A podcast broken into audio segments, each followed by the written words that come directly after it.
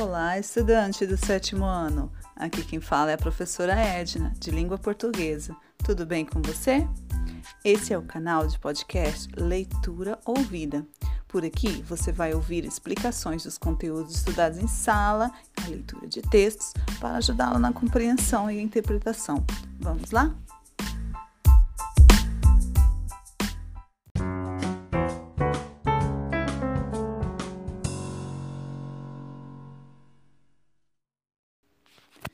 Na segunda semana de aula, nós fizemos uma revisão de uma importante classe gramatical, que é o substantivo. Você lembra o que é substantivo? O substantivo é a classe que nomeia os seres, desde objetos, cidades, pessoas, todos os seres.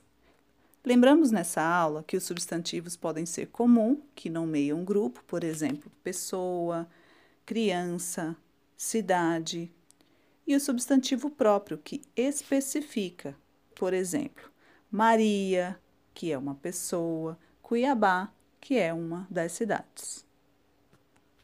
Lembrando que o substantivo próprio sempre é escrito com letra maiúscula no início, inclusive o seu nome. Nunca se esqueça disso.